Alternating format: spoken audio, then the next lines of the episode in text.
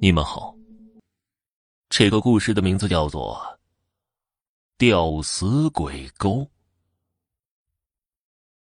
在老山里有这么个吊死鬼沟，在这沟里住着姓汪的一大家族人家，共有十多户吧，都是近支。有个叫汪清的小两口，男人在外面给财主打工，女人在家纺纱织布。小两口住在屯溪，那是离屯子很远的地方。有一天呢，天刚擦黑，几个官差追赶一个胡子头。胡子头趁着汪清媳妇儿出外解手的功夫进了屋，爬到梁上。汪清媳妇儿去完茅房回来，进屋拨亮了小油灯，盘腿坐在灯前，纳起了鞋底子来。三更天过去了。他打了几个哈欠后，把纳好的鞋底儿放到柜子里。胡子头以为他要睡觉，哪知啊，他把纳好的鞋底儿放在柜子里，又掏出了一双小鞋底儿。看小油灯要灭，就给灯里加了些油，又纳上了。胡子头一看着急了，心想啊，你可快睡吧，我好脱身呢。胡子头正着急呢，忽然刮了一阵阴风，刮得他身上发冷，头发茬子直竖。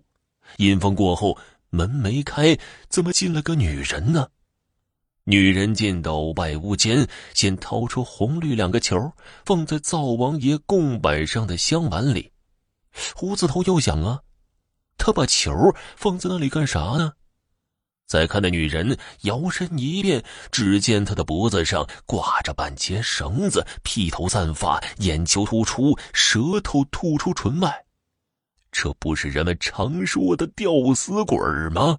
胡子头害怕了，心想啊，吊死鬼来准没好事就见吊死鬼来到屋里，一直奔汪清的媳妇来了。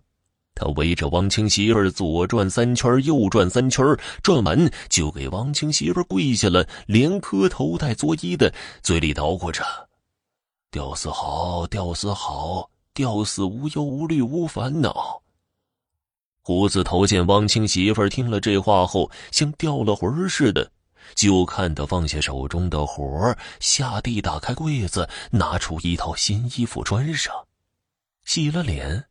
梳了头，找了条绳子，搭在了房梁上。吊死鬼帮着解好了绳套后，帮助汪清媳妇上吊。汪清媳妇偶然回过头，看见了熟睡的孩子，有些舍不得孩子，就不想吊了。这吊死鬼可急坏了，趴在地上磕头，又开始念叨刚才那遍词儿。当吊死鬼念到第三遍的时候，就看汪清媳妇把眼睛一闭，脑袋伸进了绳套里。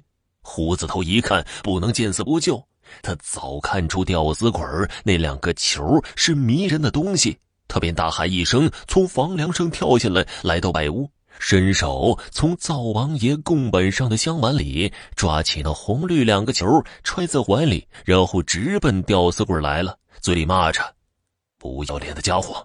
到处害人，今天遇见大爷我了，你死定了！吊死鬼见房梁上跳下个大汉来，手里拿着明晃晃的钢刀，寒光逼人。吊死鬼被这突然发生的情况吓一跳，撒腿就往外跑。这时，汪清媳妇也立时明白过来，胡子头就把刚才发生的一切告诉了汪清媳妇儿。汪清媳妇听罢，这才觉得后怕。知道是眼前这个陌生人救了自己，急忙跪倒磕头，感谢大汉的救命之恩。他急忙喊来了父老乡亲们，人们拿着刀枪棍棒，在屋里屋外寻找吊死鬼儿终于，在后墙上看到了吊死鬼儿的影子。人们用铁锨砍，用镐刨，可是怎么也弄不掉。后来用火烧，总算是把影子烧没了。这时。天刚好亮了，汪清回到家一看，家里来这么多人，不知何故。